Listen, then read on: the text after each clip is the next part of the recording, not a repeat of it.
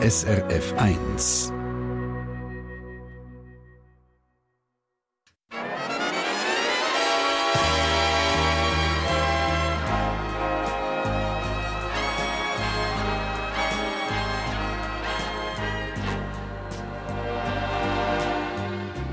Persönlich.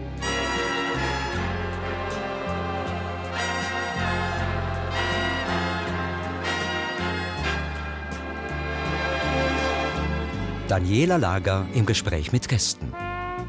Guten Morgen miteinander. Herzlich willkommen zum Persönlich am Pfingstsonntag.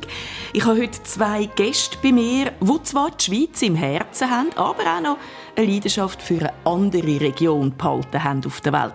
Da ist zum einen Franziska Pfenninger-Zwicki, 71, Privatlehrerin für Sprachen, Mutter von zwei erwachsenen Kindern, die schon ganz viel gemacht hat im Leben.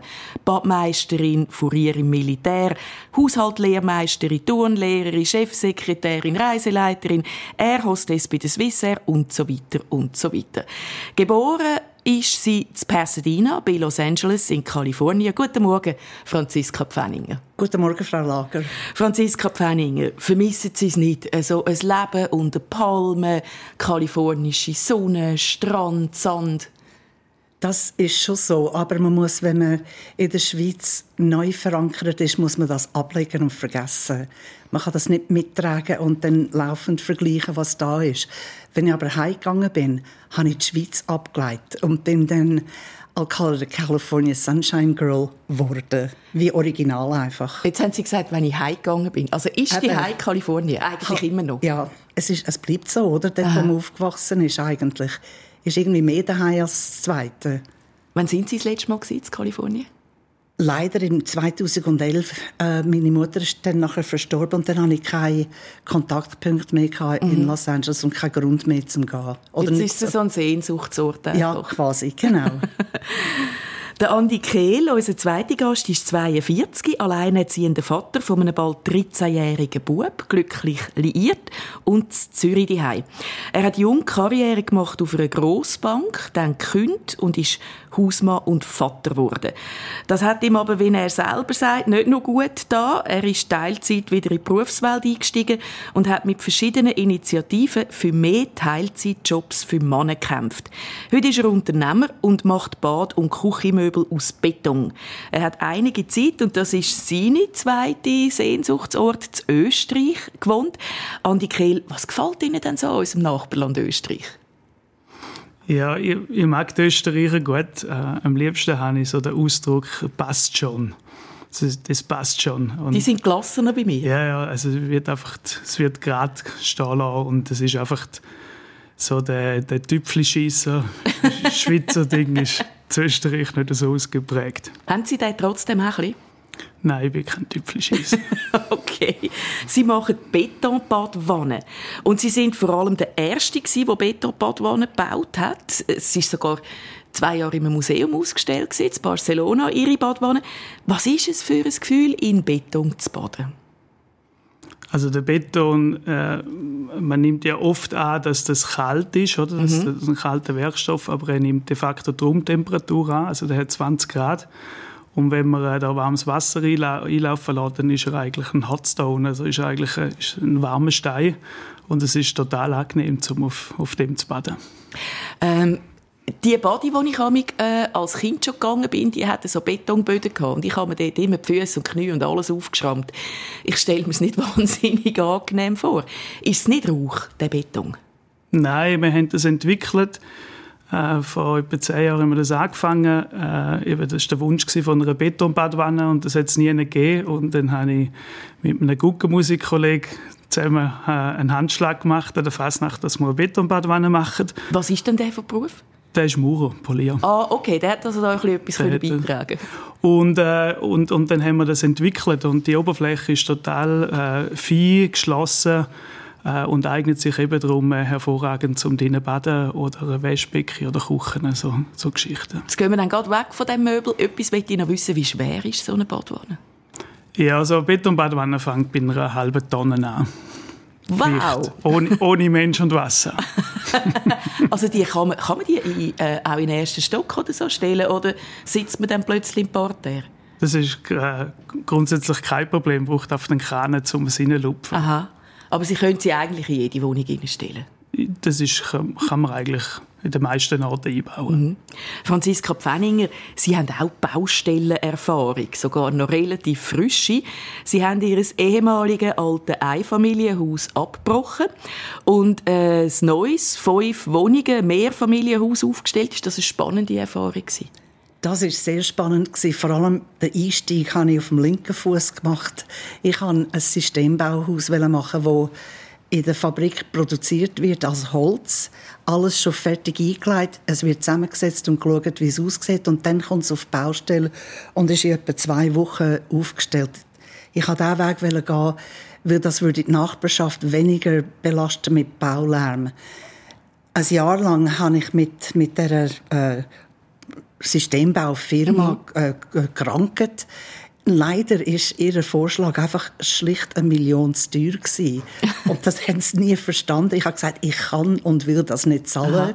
Und sie sind der Meinung gewesen, aber ich bekomme ein wahnsinnig schönes Haus über. Ich habe gesagt, das nützt mir nichts, wenn ich es nicht kann zahlen kann. Also dann, haben Sie nachher gleich klassisch bauen? Ja, genau. Ich musste abbrechen nach einem Jahr und habe dann ganz normal eben mit einem Maurer, mit einem mhm. Fundamentsockel, alles ganz genau Bachstein.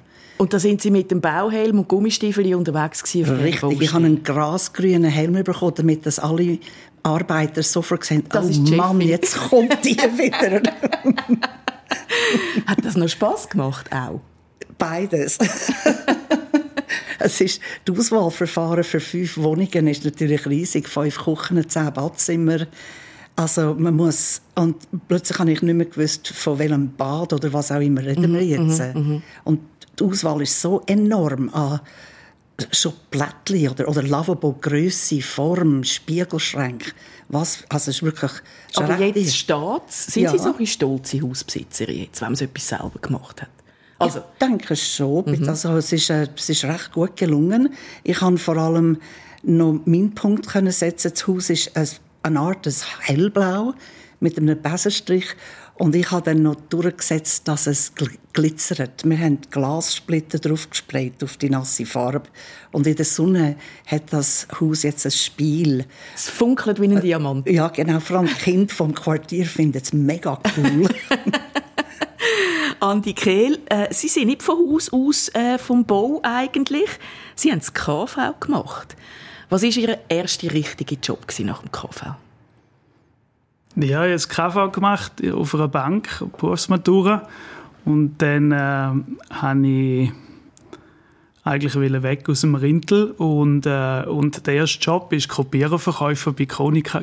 Aussendienst? Aussendienst. Mit einem eigenen Auto, aber nehme ich an, oder? Äh, ja, das war der Hauptgrund, warum ich Job gerade ein Auto dazu, so ein pinker Toyota Corolla. Was hat Ihr Vater gesagt zu diesem Karrieremove? Das war eine Katastrophe, das war Weltuntergang für ihn. Also das ist äh, ich wäre eigentlich prädestiniert gewesen, zum Matura machen und eine akademische Karriere wie er zu machen. Und ich habe mich aber äh, für, eine, für eine Lehre entschieden und, und eben habe wegwählen äh, und hat, hat auch den Job und ich meine, das ist super zahlt, der Verkauf ist immer sehr gut zahlt und, und, und das war die Möglichkeit gewesen, zum, zum äh, wegzugehen, oder? Und auf Zürich zu gehen? Genau, ja, das ist, der Job war zufälligerweise in Zürich. Sie sind gleich zurück auf die Bank irgendwann. Ja, also das ist ganz schnell gewesen. Nach, nach einem Jahr ist mir eigentlich schon langweilig geworden und, und habe gemerkt, dass, dass das zu wenig ist, äh, dass, dass man das nicht langt und äh, habe nachher ein berufsbegleitendes Studium angefangen und äh, das hat entsprechend Geld gekostet. Dann habe ich mir überlegt, wie ich das finanzieren könnte oder wer. Und dann bin ich auf die gute Idee gekommen, dass da ja eine Bank zahlen Und so bin ich wieder, äh, bin ich wieder Credit Suisse gelandet. Und, und haben eine steile Karriere gemacht? Ja, nachher ist es abgegangen wie eine Rakete. Also ich bin mit, mit äh, 22 ist das erste Mal Teamleiter gewesen und dann äh, eben äh, sehr gute Göttis oder Mentoren gehabt und, und bei mit 30 habe ich weltweit Kostencontrolling geleitet bei der Bank. Warum ist das so schnell gegangen? Haben Sie, sich, haben Sie eine Erklärung für das? Was ich, haben Sie besser können wie alle anderen, dass Sie die so überflügelt haben? Ich glaube, es ist so eine Kombination zwischen äh, äh, arbeitswillig, arbeitsfähig, also extrem einsatzbereit. Mhm. Äh, dann logischerweise bin ich nicht auf den Kopf gefallen und äh, war, war glaube ich schon äh, der Punkt war, ist, und dort ist dann vielleicht der Rindtaler rausgekommen, ist, dass ich einfach das Kind beim Namen genannt habe. Und gerade im Controlling, äh, wo alles so mit Weichspüler und und Excel-Tabellen, wenn einer hersteht und sagt, das ist übrigens falsch und da ist zu hoch und da ist zu tief. Und also sind auch klare Worte, klare Sprache. Mhm. Und eben nochmal, es sind auch äh, zwei, drei Mentoren gewesen. Und das ist oft die Konzernkarriere. Äh, also es machen nicht die brillantesten Köpfe, äh, die in der Geschäftsleitung sitzen, nachher, sondern die, die die besten Seilschaften haben. Mhm. Und sie haben viel Geld verdient. Ja, Kann man sagen, oder? So das ist, es ist ein Wahnsinn, oder? Also es ist absolut, also eben, ich da, also zu meinem heutigen Gehalt als Unternehmer, das ist irgendwie zwei, drei, vierfache von dem, was Aha. ich jetzt verdiene. Warum gibt man das auf? Jetzt ist mir, oder? Sie sagen, Sie sind jung, Sie haben wählen offenbar auch, die Karriere machen. Da sind Sie dort, tragen Hunderttausende heim, wahrscheinlich noch eine Uhr und ein Auto hinterher. Wieso hört man da auf? Es ist so, die Sinnfrage ist, ist bei mir regelmäßig in, in Jahresabständen und ich habe mich dort einfach äh, geschafft, zwischen einzelnen Jobs so kleine Sabbatical zu nehmen oder bin eben in Asien in Reise in, in Amerika bin äh, am Kerl gesehen mal kurz äh, einfach wo ich wo ich die Abstände wieder geschafft habe zum Alltag aber inhaltlich ist es zum Verzweifeln weil man macht den ganzen Tag PowerPoint Folie und und 95 Prozent davon landet im Kübel, oder? Also das ist, wird, wird oft nicht einmal angeschaut, oder? Und man arbeitet Nächte und Wochenende durch. Mhm. Ähm, sind Sie heute ein anderer Mensch wie dort? Haben Sie das Gefühl, haben Sie sehr einen grossen Weg gemacht, seit dieser Karrierezeit und heute? Ich habe so ein gemischtes Gefühl, wenn ich darauf zurückschaue. Auf der einen Seite äh, Pain and Suffering, oder? Also mhm. da, da, wo ich, wo ich die letzten zehn, mhm. zehn Jahre erfahren habe als Unternehmer, aber auch als Vater, ist und, und auch Resilienztraining, jetzt mhm. insbesondere auch die letzten eineinhalb Jahre mit Corona als Unternehmer, das ist unglaublich, oder? Also das wäre viel einfacher gewesen, wenn ich auf der, auf der Bank oder in einer Karrierefunktion geblieben wäre. Auf der anderen Seite die Selbstbestimmung, äh, selber zu entscheiden, selber äh, auszuprobieren und auch selber Fehler zu machen. Und wenn man einen Fehler macht, ist man es dann selber gewesen. Also das mhm. ist dann mein Fehler. Oder? Also das, das ist unterm Strich für mich ganz klar, dass ich Unternehmer sein muss und nicht Konzernmitarbeiter. Franziska Pfenningen, blenden wir ein bisschen zurück. Sie sind, haben wir gesagt, in Pasadena, Kalifornien, aufgewachsen, aber eigentlich jedes Jahr mit den Eltern und den zwei Schwestern zurück in die Schweiz. Jetzt, wer schon mal auf Kalifornien geflogen ist, weiss, es ist mühsam, der Sitz ist zu eng und irgendwann mag man nicht mehr hocken. Aber man kann sie einem Schnurz machen. Das war dort noch nicht so, oder? Ganz und gar nicht. Nein, also zuerst waren es ja Turboprop-Maschinen. Seven Seas hat eigentlich der schönste geheißen. DC6 ist das gewesen. Die hat keine, keine Distanz, die nennenswert ist, können fliegen mit ihren 30 Passagieren oder wie viel auch immer. Und dann ist man halt überall gelandet. Was heisst überall? Wie also, hat so ein Flug ausgesehen? Ich bin nicht ganz sicher, wie wir Amerika überflogen haben oder ob wir mit der Bahn gefahren sind. Das weiß ich jetzt gar nicht okay. bis New York.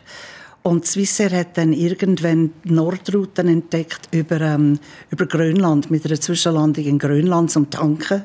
Ich weiß nur, dass man dort immer, man muss ja aussteigen, wenn ein Flüger betankt, betankt wird. Und das ist ja mega kalt in Grönland. wir haben Wintermäntel, Huben, Hüte, Händchen einfach angelegt und sind auf dem Tarmac gestanden, weil Grönland hat keins, äh, wissen Sie, so eine Lounge, ein Flugzeuggebäude ja. oder irgendetwas. Es ist nur ein Zwischenhaltweg wegen Kerosin. Man ist einfach ein bisschen angefroren auf der Landebahn. Richtig, genau. Und mein Vater hat dann so eine schöne Foto von uns vier Damen, also meine Mama und uns, wie wir dort eigentlich die Nase abfrieren in Grönland und warten, bis der Flüger wieder das nötige Sprit hat zum Weiterfliegen. Das war speziell. Gewesen. Sie haben gesagt, äh, das sind so Flüge zurück in die Heimat jedes Jahr, so ein bisschen für die Sommerferien.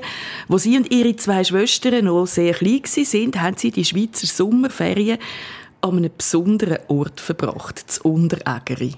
Genau, also wo wir klein waren. Genau, mhm. also meine Eltern sind während der Sommermonate durch Europa gereist, weil mein Vater hat das Glück gehabt, an vielen Orten Vorträge geben, sei es an der Uni Paris, Berlin, überall. Und mit drei kleinen Mädchen reisen durch Europa macht keinen Sinn. Da haben meine Eltern schon recht gekannt. Sie haben uns einem, ich sage jetzt einfach wunderbar, damit es gut tönt, aber es ist sicher wunderbar gewesen, in einem Kinderheim in Unterregeri äh, deponiert, äh, mehrere Wochen, während sie gereist sind. Und nach dem ersten Trennen und Heulen von den Eltern ist das dann vorbei, weil es sind ganz viele Kinder da gewesen und wir haben es wirklich lustig mit all denen. Es war wie ein Ferienlager. Gewesen. Es tönt einfach ein bisschen verrückt, oder? Auf ja. das erste Herrenlos, dass man Kind im Kinderheim abgibt und dann auf Vortragsreise geht. Mhm. Nachher als Teenager sind zuerst die Älteste zusammen mit ihnen und später auch die jüngste Schwester noch nachgekommen und sind in der Schweiz in ein, in ein Internat, oder? Ganz genau. Mein Vater hat absolut zu Recht, denke ich, auch im Nachhinein, äh, entschieden, dass das American High School System nicht der Wert ist zum Durchstieren, weil im Grunde genommen ist, ähm, ist das Niveau der Schule so gesenkt, dass alle Schüler bis 18 können mitmachen können. Und nachher muss man in die Hose steigen, ja. quasi. Also ist das eine Gesamtschulidee? Ja, genau. Amerika hat ja wirklich eigentlich eine gute Idee. Jeder hat das Anrecht auf die gleiche Ausbildung. Aber das ist, wir wissen es eigentlich auch, das ist nicht unbedingt wahr für jeden einzelnen Mensch. Mhm. Ich finde das System in der Schweiz eigentlich noch gut mit den drei Stufen, mit der Möglichkeit, in eine Lehre einzusteigen und nicht unbedingt irgendeinen akademischen Weg müssen zu bestreiten und, und eine Bling-Erfahrung haben, wow, ich weiß genau, was ich machen will. Mhm. Keine Ahnung. Und darum sind wir ähm, jetzt, also mit dem meine Schwester ist bereits einfach so ins zweite Gimmi gekommen und ich bin logischerweise ins erste Gimmi gekommen. Und das ist relativ schwierig gewesen, vor allem für mich. Ich bin damals sprachlich total unbegabt gewesen. Ich habe das Deutsch eigentlich nicht verstanden und ganz schlimm ist das in Französisch und Latinunterricht. Dann habe ich weder das Latin noch das Deutsch noch das Französisch verstanden und habe eigentlich immer zum Fenster ausgeschaut und gedacht, es ist noch eine schöne Landschaft da oben. Es war im Unterengadin, oder? Richtig, in Ftan, ganz in genau. das Internat. Bei Schulz, ja. Ähm, wie viel Kontakt zu, zu der Schweiz, zu Schweizerinnen und Schweizer haben Sie denn dort gehabt, in dem Ftan? Also zu das, Menschen, die da gewohnt und gelebt haben ach so, in Land? Also direkt zu der Familie schon, zu den Tanten und Großmutter. Ja. Und über die Kolleginnen von der Schule natürlich. Wir sind, wir sind eigentlich alles Schweizerinnen oder Auslandschweizer. Mhm. So. Und dann hat man sich, also wir treffen, meine Gimmi-Klasse trifft sich noch heute, eigentlich eines im Jahr. Wir sind natürlich nur eine Achtergruppe gewesen, mhm. total überschaubar. Und die kommen noch jedes Jahr zusammen? Fa eigentlich fast, wenn wir es schaffen. Jetzt Corona-mässig ja. ist es nicht so gegangen. Wir haben auch unsere Mathelehrerin mit eingeladen. Fräulein Flesch ist so eine, eine tragende Figur für uns Schülerinnen. Eine ganz äh, herzensgute Mathe-Physiklehrerin. Aber Kinder, habt es denn noch nicht verstanden? und, und die Kinder haben es nicht verstanden. Andi Kehl, ich habe es äh, gesagt vorher, Sie äh, haben nach dieser Bank Karriere etwas anderes noch gemacht. Sie haben gesagt, jetzt werde ich Hausmann.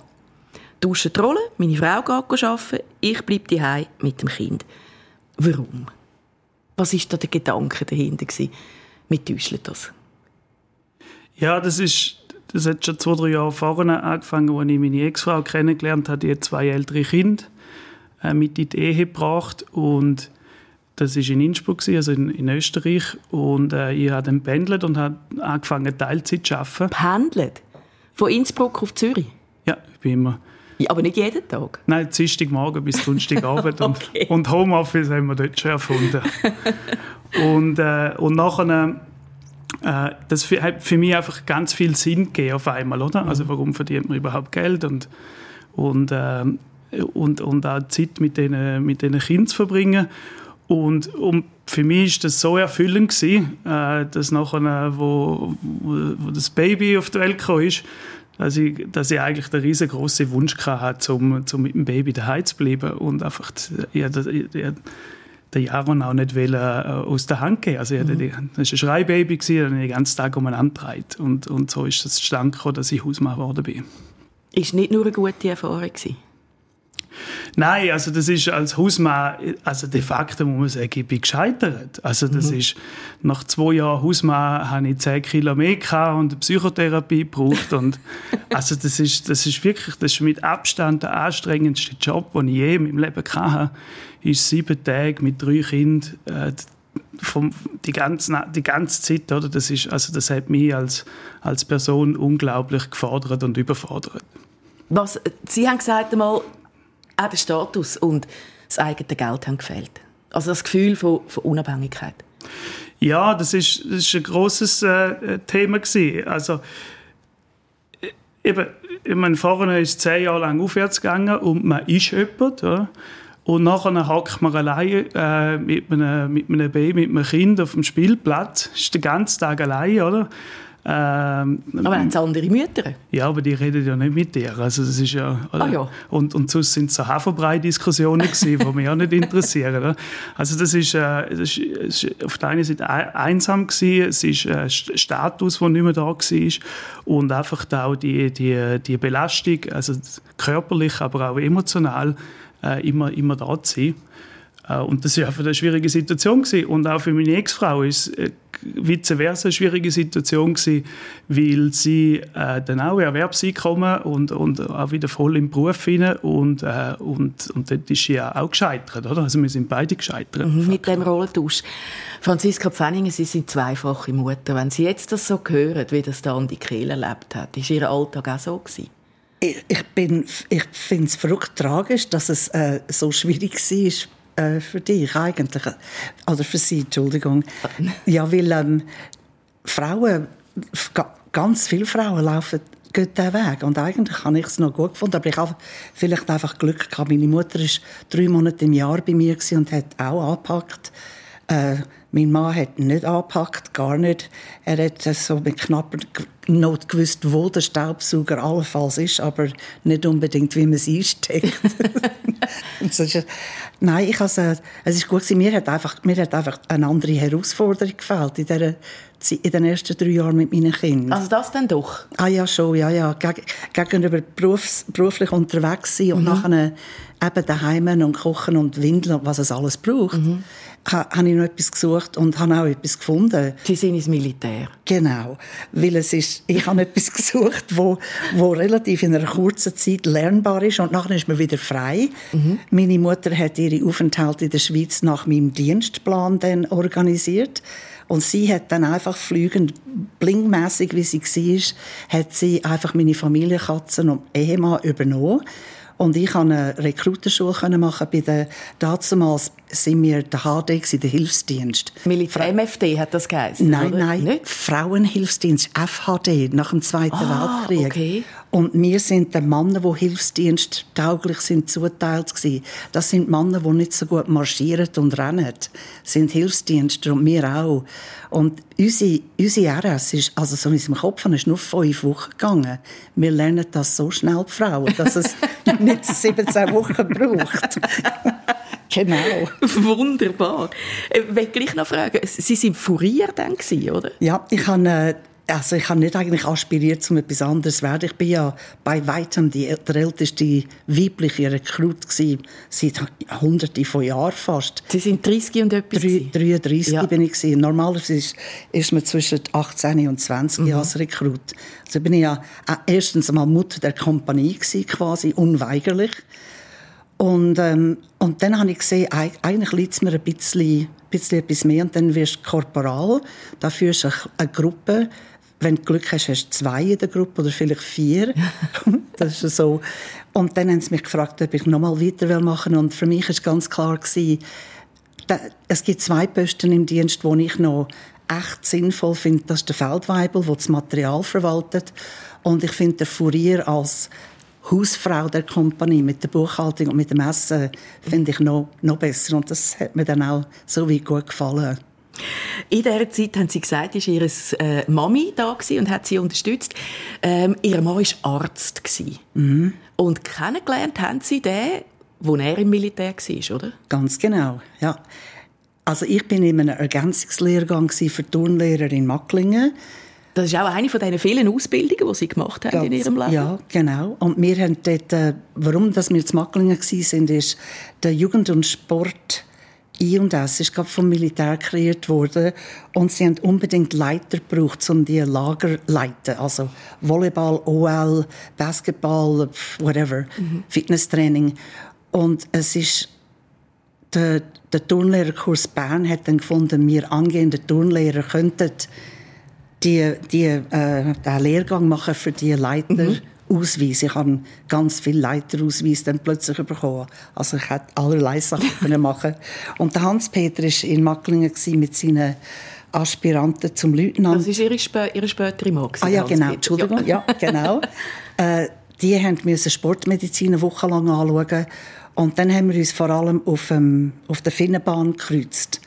Weil Sie sagen Kreuz, das ist unüblich. Auf der Finnenbahn kreuzt man sich nicht, oder? Eben nicht, das hat die Armee nicht gewusst. Und wir haben es denen dann gesagt, wenn eine Gruppe schon auf einer Finnenbahn trainiert, hat die neue Gruppe sich anzugleichen und rennt in die gleiche Richtung. Und die Soldaten sind uns dann entgegengekommen. Und dann haben wir, irgendeiner muss dann immer rausstehen, ins Gras raus. Mhm. Und wo die, ich Sie haben jetzt, erwartet, dass Sie rausstehen? Sie haben gar nicht so realisiert, dass das irgendwie so nicht geht. Mhm. Und ich sage jetzt, wo die Löli zum zweiten Mal gekommen sind, habe ich angehalten und am vordersten, das wäre eben der Herr Pfenninger gewesen, habe gesagt, wenn ich Sie auf etwas dürfte aufmerksam mhm. machen, es ist eine Finnenbahn, ist eigentlich im Einbahnverkehr, überholen kann man sich wohl, dann muss man halt raus, mhm. aber wir rennen alle in die gleiche Richtung. Und dann hat es gefunkt? Noch nicht ganz, aber es, ist, es hat ein Anfang Andi Kehl, Sie leben mit einer Lebenspartnerin zusammen, die Kanadierin ist ursprünglich. Gibt es da auch so eine Finnenbahngeschichte, wie man sich äh, gekreuzt hat oder sich begegnet ist? Äh, nein. Nein, also ich finde es nicht überraschend, dass ich, dass ich eine Ausländerin habe oder eine Kanadierin habe. Oder, äh, also eben, äh, weil es einfach das Open-Minded äh, Ding, das mich sofort angesprochen hat. Und äh, wir haben uns online kennengelernt.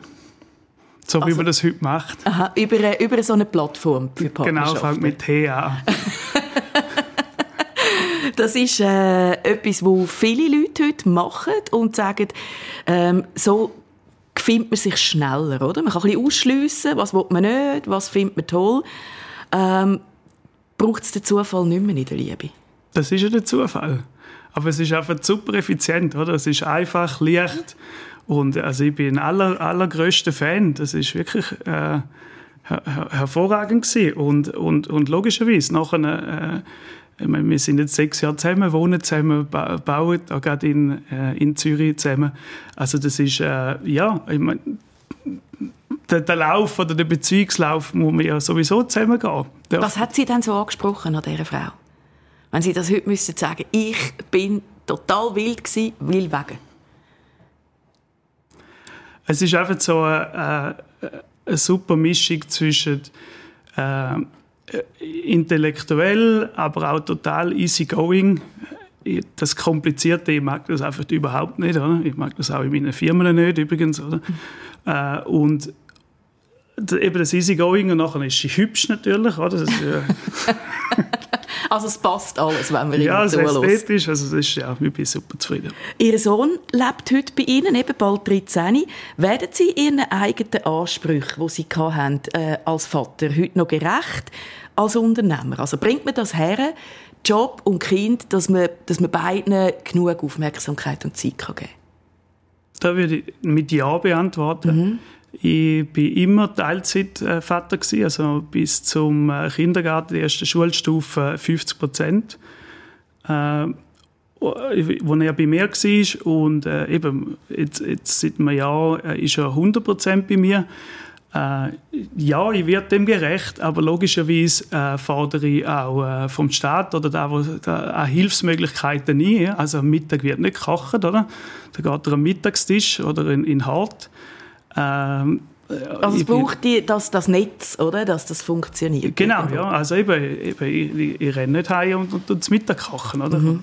Aber eben da jetzt Zürich im Seefeld, da habe ich zuerst müssen durchsetzen. Ich gemeint, die Spinnen, oder? Die haben gar keinen, gar keinen Mittagstisch angeboten. Aber jetzt gibt es ja Tagesschulen.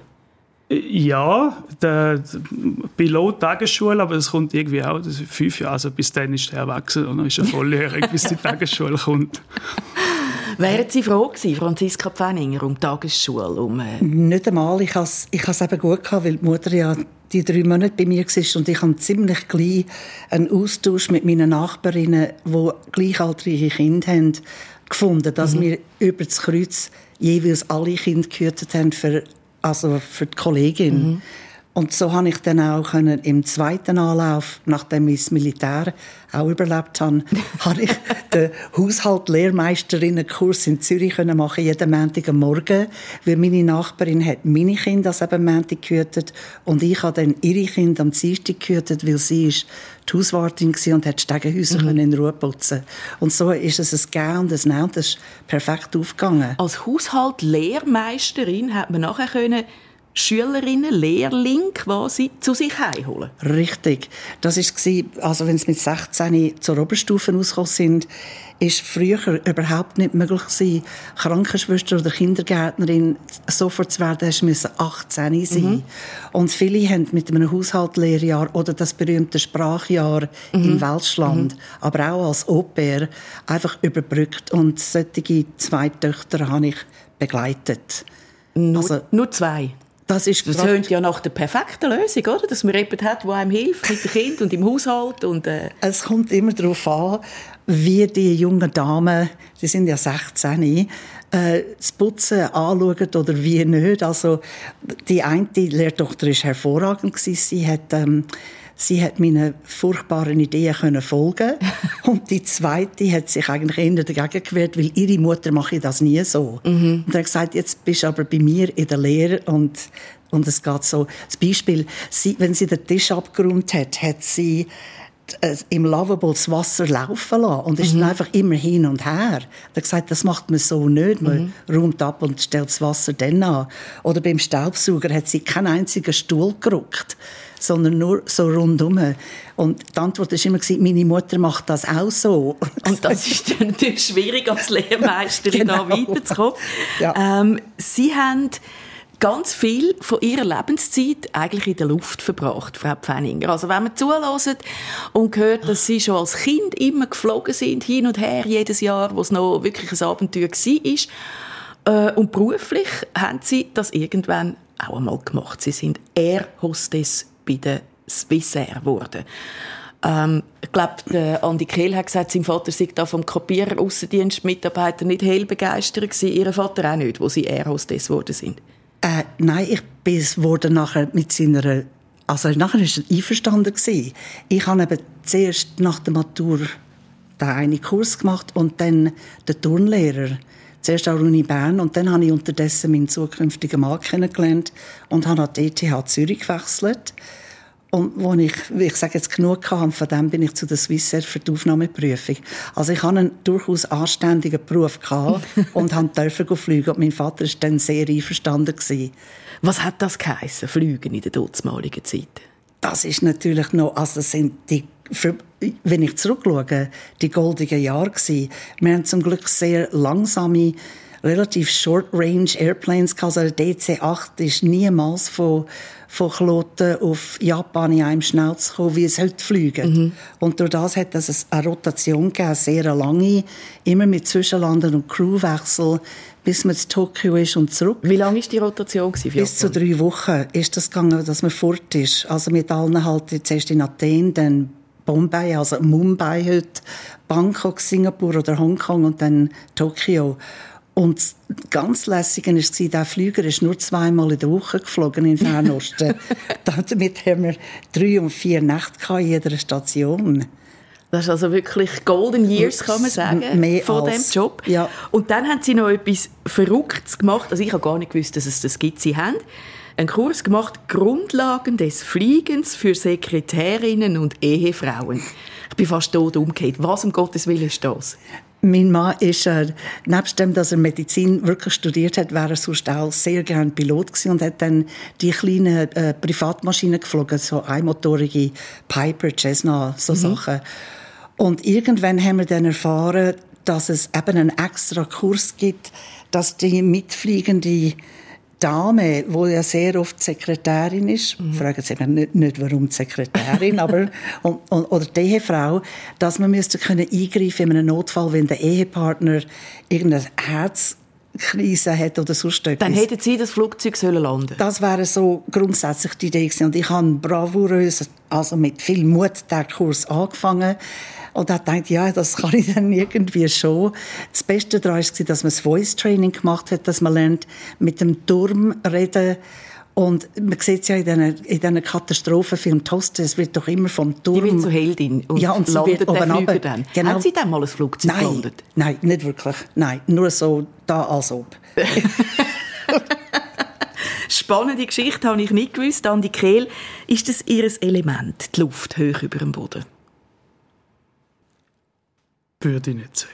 Mhm. Wo ist Ihnen am wohlsten? Wasser, Erde, Luft? Ja, sehr gern Wasser. Also wir haben ja vorhin schon über, über das Baden geredet. Ja. also ich sehr gern Wasser und ich bin extrem gern in den Bergen oder in der Natur. Mhm. Sie sind Rheintaler, ein bisschen hört man das auch noch am Dialekt. Haben noch eine Schwester, der Vater war selbstständiger Treuhänder, die Mutter äh, stammt aus dem Südtirol. Was ist das für ein Elternhaus, wo Sie aufgewachsen sind? Das ist ein äh, klassischer äh, Schweizer Haushalt, wenn man, wenn man so will. Also eben mit Einfamilienhäuschen und auf dem, auf dem Land. Und äh, der Vater hat 200 Meter nebenzu ein Bürogebäude gehabt und, und ist heim über Mittag über Mittag und Mutter hat gekocht.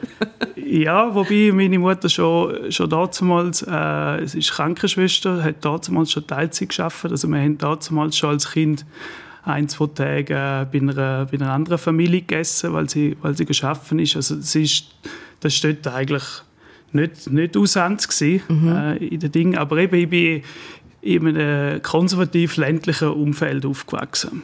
Was haben Sie von Ihrem Vater mitgenommen, was von der Mutter? So Prägung? Also mein Vater hat ein sehr ausgeprägtes Wertebild oder Wertegefüge, auch Fairness. Äh, das ist sehr tief in mir drin. Äh, e-, Echtheit, Rechtheit, äh, logischerweise auch als, als Buchhalter. Das Zahlenflair, eben meine, in meinem ersten mhm. Leben, wo ich Controller war, das, das habe ich dort mitbekommen. Und meine Mutter war schon eher so die Revoluzerin oder die, die, die ja auch vielleicht auch nicht oft politisch korrekt war in ihrer Aussprache und das ist sicher auch in mir drin. Darum habe ich so, also das sind zwei sehr starke Pole in mir drin. Aber schlussendlich, meine Kinder sind ein Abbild, sind, sind eine Kopie. Oder? Das, das sieht man, wenn man kleine, kleine Kinder erzeugt. Oder? Das ist, das ist eins zu eins Kopie von uns selber. Oder? Sind Sie glücklich mit dieser Kindheit, wenn Sie zurückschauen? Ist das gut gewesen? Ja, meine Kindheit ist ist, also, wenn man den schulischen Teil nimmt, der war eine Katastrophe. und, und das ist einfach... Also, Aber wenn wir es der Lehrer schlecht gewesen? Nein, wahrscheinlich, wahrscheinlich hätte ich heute eine hohe Ritalin-Dosis, wenn ich nochmal wenn ich noch in die Schule müsste. Also ADHS äh, veranlagt mit sehr hoher Wahrscheinlichkeit. Und und in der Schule, das ist einfach, das ist, das ist nie so ganz rund gelaufen, oder? Mit den Lehrern und, und das ist eigentlich, eigentlich ist das, ist das äh, neun Jahre lang gerade auch gewesen. Also der Teil von der Kindheit könnte man neu richten, würden Sie sagen. Aber sonst so mit Elternhaus, Freunden, so das normale Aufwachsen, haben Sie eine schöne Kindheit gehabt? Ja, das ist alles. Also das ist wirklich, also da habe ich, da habe ich absolut, das ist, da, da bin ich im Reinen damit. Also das ist Aber eben, nachher die Lehre können anfangen. Ich war 15, gewesen, knapp 16 geworden und habe an den Bankschalter stehen können und äh, eine Krawatte um, um den Hals binden und in der Erwachsenenwelt und nachher war meine Welt in Ordnung. Mhm. Aber am ersten Arbeitstag.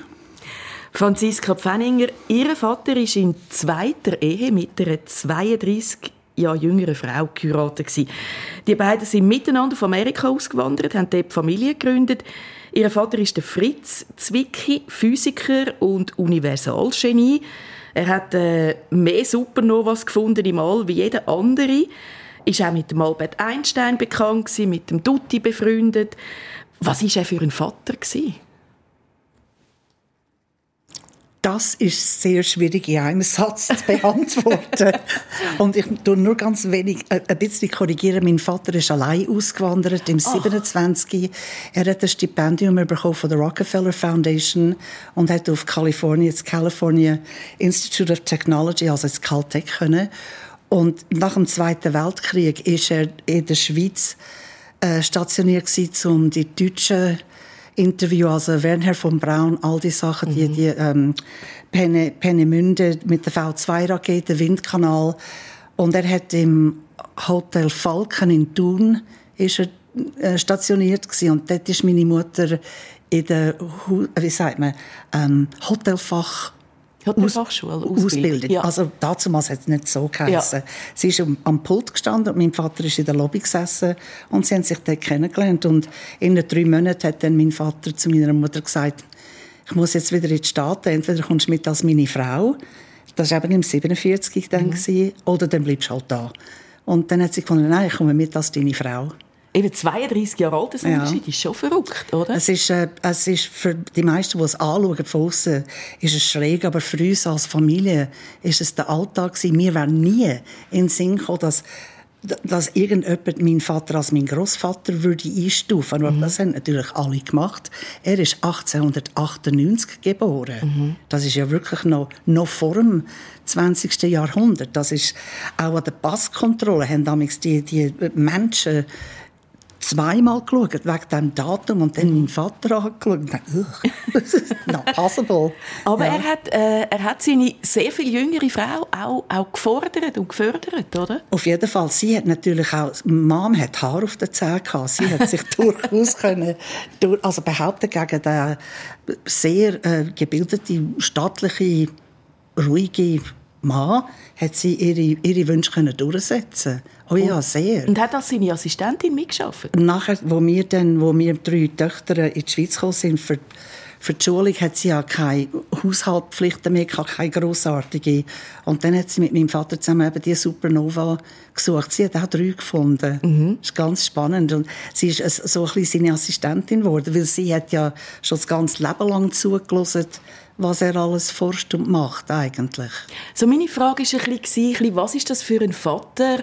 Mhm. Ähm, hat er, hat er auch ganz gewöhnliche Sachen mit ihnen gemacht? Also Ach. ist er mit ihnen in die Body, sage ich mal, im Sommer, oder ist er mehr der gewesen, der ihnen so ein bisschen die Liebe zur Wissenschaft beigebracht hat?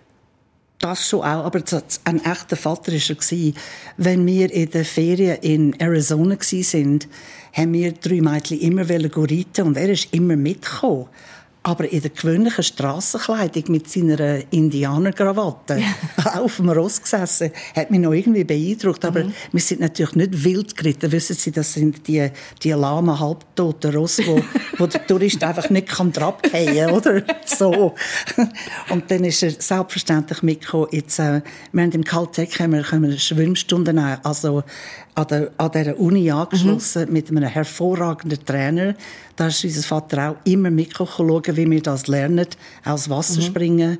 Er ist äh, im, im Garten mit uns gestanden, von wegen Ball fangen und Ball werfen korrekt wie man das macht. Ihr, ihr, Vater ist ja bekannt gewesen. Jetzt muss ich genau schauen, wie äh, genau das die, der Spruch geläutet hat.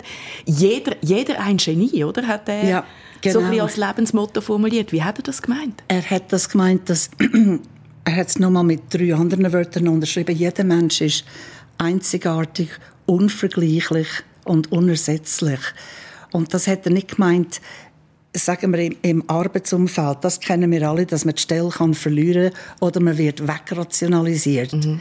Das ist nicht das Unersetzliche. Das Unersetzliche ist das, was wir ausstrahlen, das, äh, das, was wir leben und, und und durch das gut leben.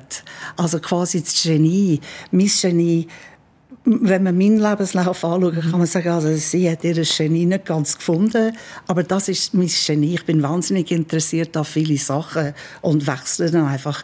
Und jemand anders ist vielleicht ein absolut begnadeter Hausmeister in einer Schule, einfach weil ihm das liegt. Mhm. Und dann muss man den Mut haben, wenn man das noch nicht gefunden hat, wo man, wo man sich richtig entfaltet, muss man wechseln. Und das hat der Herr Kehl eigentlich, finde ich, zum Teil auch gemacht. Einfach aus, aus einer Erkenntnis heraus, das passt nicht ganz, ich muss es anders machen. Also für mich ist das jetzt auch ein eigentlich typischer Weg von, von jemandem, wo, wo den Platz sucht, wo, wo stimmt, wo bequem ist, wo man zufrieden ist. Einverstanden, Andi Kehl? Ja, also ich bin an einem viel besseren Platz als vor zehn Jahren. Äh, aber die Suche, das ist natürlich eine lebenslange Suche. Ich bin sehr zufrieden mit dem Status quo, aber ich sehe das auch ganz oft bei Mitarbeitenden, ähm, wo man einfach spürt, dass die noch nicht am richtigen Platz sind. Und, und nachher ist auf der einen Seite der ökonomische Druck natürlich, dass die äh, den Job weitermachen und, und, und den ausführen und, und das Kundenversprechen auch erfüllen. Aber auf der anderen Seite weiß man genau, dass, dass es eigentlich noch der falsche Platz ist. Und darum finde ich Führung eben auch so, so ein Thema, oder eben Bezug nehmend auf ihren Vater, oder? Ähm, den Mensch dahinter zu sehen und, und, und die Führungsaufgabe in dem Sinne auch zu verstehen, dass man Menschen begleitet und entwickelt, oder? Also man hat den Anfang und in, der, und in diesen paar Jahren oder Jahrzehnten äh, kann man als Führungskraft diesen Menschen etwas weitergeben. Mhm. Heißt auch loslassen, ziehen lassen? Das ist ja genau der Punkt. Mhm. Mhm. Ich, ich, vergleiche das oft mit, mit äh, Eiswürfel machen. Oder? Man tut Wasser einfüllen, tut es ins Gefrierfach, oder? und nachher will man eigentlich, dass immer Eiswürfel drin sind und die immer, immer drin. Oder? Aber es ist ein konstanter Prozess. Oder? Also wenn ich wieder Eiswürfel rausnehme, muss ich wieder neue machen. Und das ist Führung, das ist Rekrutierung, äh, ist Personalbeschaffung, aber ist auch, auch, äh, auch Personal entladen oder, oder auch sagen, du, jetzt sind wir an einem Punkt angekommen, wo sich unsere Wege trennen so loslassen. Franziska Pfenninger äh, haben sie müssen im Jahr 2012 wo sie sagen, äh, sie mir gesagt, das ist mein Annus Horribilis gewesen, wo sie ihre Mutter verloren haben und gerade auch ihren Mann. Und beide, glaube ich, an Demenz, oder? Äh, ich würde nicht sagen, dass das der äh, Grund vom Tod war, mhm. sondern einfach, mein Mann war äh, polymorbid, gewesen, hat sehr viele mhm. Krankheiten mhm. gehabt. Obendrauf eine beginnende Demenz. Man sagt heute oft, Demenz ist der Grund vom Tod, aber es ist, aus meiner Sicht ist es ein Körper, der mhm. zerfällt eher. Sie haben ja. mir gesagt im Vorgespräch, ich hätte ihn früher gehen lassen. Ja, das, genau. Ich habe ähm, um, um jeden Preis in der Welt wollen, dass mein Mann einfach bei mir bleibt und mhm. noch da ist, egal wie schwierig das, das wird. Und es ist dann eben am Schluss schon schwierig geworden. Mhm. Genau. Und warum ich weiß, dass ich ihn, ich habe ihn wie gezwungen zu leben, eine Art. Und er hat dann durch das nicht losgelassen. Und als ich ihn dann endlich ins Spital gebracht habe, auch auf Anraten von meinen Kindern, die das schon lange gesehen haben, ist äh, Hans-Peter innerhalb einer Woche gestorben, mhm. mhm. weil er eigentlich hätte loslassen können. Mhm. Sie haben trotzdem weitergemacht, haben ganz viel Gestalterisches in ihrem Leben noch gemacht, haben das Haus noch umgebaut, sind immer noch berufstätig, sind 71, sind Sprachlehrerin heute, für, äh, haben Privatstunden. Das müssten Sie ja nicht mehr, oder? aber es gibt mir eine total gute Struktur im Alltag. Aha. Und meine Schüler, die von Primarschülern zu Großeltern alle Altersstufen und alle Notwendigkeiten abdecken, halten mich alert und sie sind, jeder Schüler für sich ist total spannend. Sie sind, es, äh, ja, es, es erfreut mich. Ich stehe am Morgen auf und habe Freude, mhm. dass ich das kann machen kann. No. Solange die Schüler noch kommen, irgendwann hört es dann vielleicht auch auf. Ich sage auch den Schülern immer, also wenn ihr das Gefühl habt, dass ich langsam balla balla bin, müsst ihr es mir sagen und dann nicht mehr kommen. Andi Kehl, gibt es so Zwischenziele im Leben, wo Sie jetzt noch haben, wo Sie sagen, jetzt, ich glaube, Sie bauen gerade ein Haus oder eine Wohnung für sich, oder? Ich habe noch unglaublich viele Ziele und letzten zehn Jahren sieben Unternehmen gegründet, äh, super erfolgreiche Startups, äh, wo, wo schon wieder weg sind, bin gescheitert äh, und ich habe noch ganz, ganz viele Pläne. Äh, eine von der, von der ganz grossen Pläne ist Nachhaltigkeit ist, äh, ist äh, CO2 Net Zero, also dass wir, dass wir da bekommen. Mhm. Und äh, beispielsweise mit dem Betonwerk sind wir seit 2016 sind wir wahrscheinlich das erste Betonwerk auf der ganzen Welt, das seit fünf Jahren CO2-neutral produziert. Also das sind so Sachen, wo, wo, mich, wo wahnsinnig beschäftigen, wo ich, wo ich noch dran bin. Und, und eben, momentan sind wir gerade am Bauen Ähm, und das ist für mich einfach spannend, weil ich eine neue Disziplin lerne. Ich bin Datendesign der Betonfirma, beschäftige wir äh, vier Architekten. Also wir haben sehr viel mit Architektur zu tun, aber wir haben noch nie selber gebaut. Und jetzt machen wir eine Aufstockung, wo wir innerhalb von acht Wochen ein Hausdach abrasieren und einen Holzbau. genau. genau so mhm. äh, draufstellen. Äh, das wird nächste Woche aufgerichtet und in fünf Wochen ist das Ding fertig. Super. Und das ziehen wir durch und, und auch das ist die Disziplin, eben um sagen, Pläne, ähm, wir haben das mit BIM geplant, also 3D, äh, Building Information Modeling, haben das durchgezogen äh, und auch jetzt die, die Umsetzung, das sind einfach die Ambitionen. Und schlussendlich, was mich einfach nicht interessiert, ist Durchschnitt ja? oder einfach so Average. Das ist einfach so der Running Business, das ist mhm. für mich unglaublich. Selbst wenn es dann halt, wenn man mal auf die Nase geht oder voll aufs Gesicht. Das ist ja automatisch programmiert, mhm. aber das, das Scheitern gehört ja genauso zum Erfolg. Mhm. Oder ohne, ohne Scheitern kein Erfolg. Also das ist am Schluss... Äh, schlimm ist ja nur, wenn man den gleichen Fehler zwei und dreimal macht. Da nickt Franziska Pfeininger. Sie ist so ein schönes Schlussmotto, dass ich würde sagen, ähm, lassen wir das so stehen für den Pfingstsonntag. In Zürich wenigstens, wo wir jetzt gerade sind im Radiostudio, hat es nämlich noch ein bisschen Sonne, so schüch, vor einem ganz, ganz schwarzen Himmel dort hinten im Ecken. Und darum würde ich sagen, probieren wir uns doch noch ein bisschen Zeit zu geben, überall dort, wo es geht, wo es noch nicht regnet und geniessen den Tag noch. Wenn es dann kommt, regnen, ist es kein Weltuntergang. Man kann es auch dann weiterhin geniessen. Ganz schöne Viertig. Danke vielmals, Franziska Pfenninger, Andi Kehl, dass Sie dabei sind, hier bei uns im Persönlich. Ade miteinander. Eine Sendung von SRF1. Mehr Informationen und Podcasts auf srf1.ch.